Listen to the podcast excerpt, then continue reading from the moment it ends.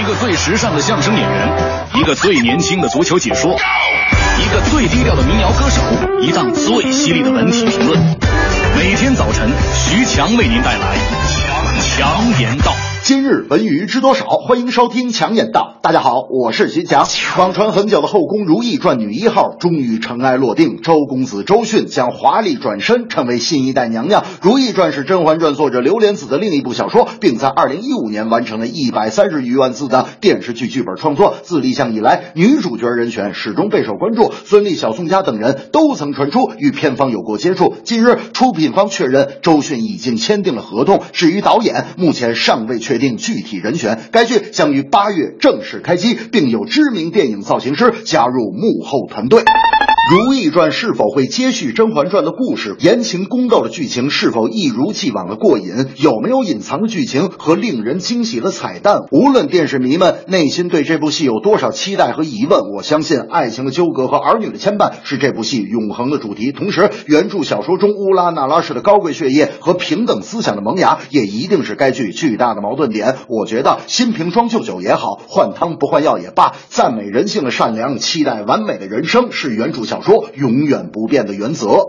大明那天就说了，看完八十多集的《芈月传》，给我最大的一个启发就是闺蜜难当，是真心难测呀。哈哈。不过我觉得吧，芈月真的是一个很有主见的女生。大王嬴驷死后，她就曾经在戏中说过，她的爱情自己做主，谁也不能干涉。这充分说明芈月有自己的爱情观。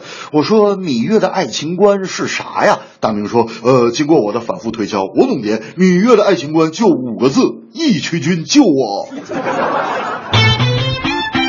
近日，恒大集团旗下广州恒大淘宝足球俱乐部股份有限公司发布公告，宣布完成新三板挂牌后的首笔融资，募集资金达到了八点六九三六亿元。在完成首笔融资之后，除了恒大和阿里，俱乐部的股东中还包括前海开源、广田装饰、宝盈基金等。二零一五年十一月，恒大淘宝足球俱乐部登陆新三板挂牌，主营业务为开展职业足球俱乐部的运营业务，注册资本为三点七五亿元。恒大也因此成为了首。之在新三板挂牌的国内足球俱乐部。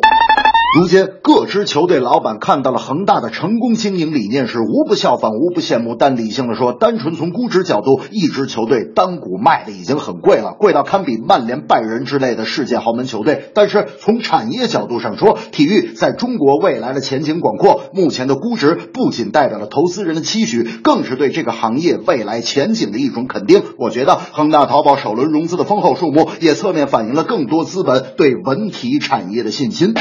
昨天晚上，我跟大明打电话，大明突然说：“强子，有个事儿，你帮我分析分析。”我说：“啥事儿啊？”大明说：“我媳妇儿前阵哭着闹着要炒股票，我就给她手机下载了一个虚拟股票游戏，她就信以为真了。最近呢，她的这个游戏里亏了一百多万，现在家里扫地做饭、刷锅洗碗，表现可好了。你说我到底告不告诉她这个真相呢？”我说：“大明啊，我刚要劝大明，大明突然跟我说：‘哎，算了算了，不说了，不说了。’他给我端洗脚水来了，明天上。”上班再说吧。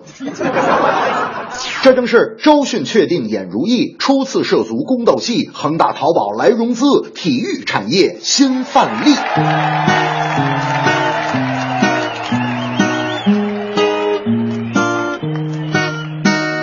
古装宫斗电视剧，《甄嬛传》有了续集，女主人名叫如懿。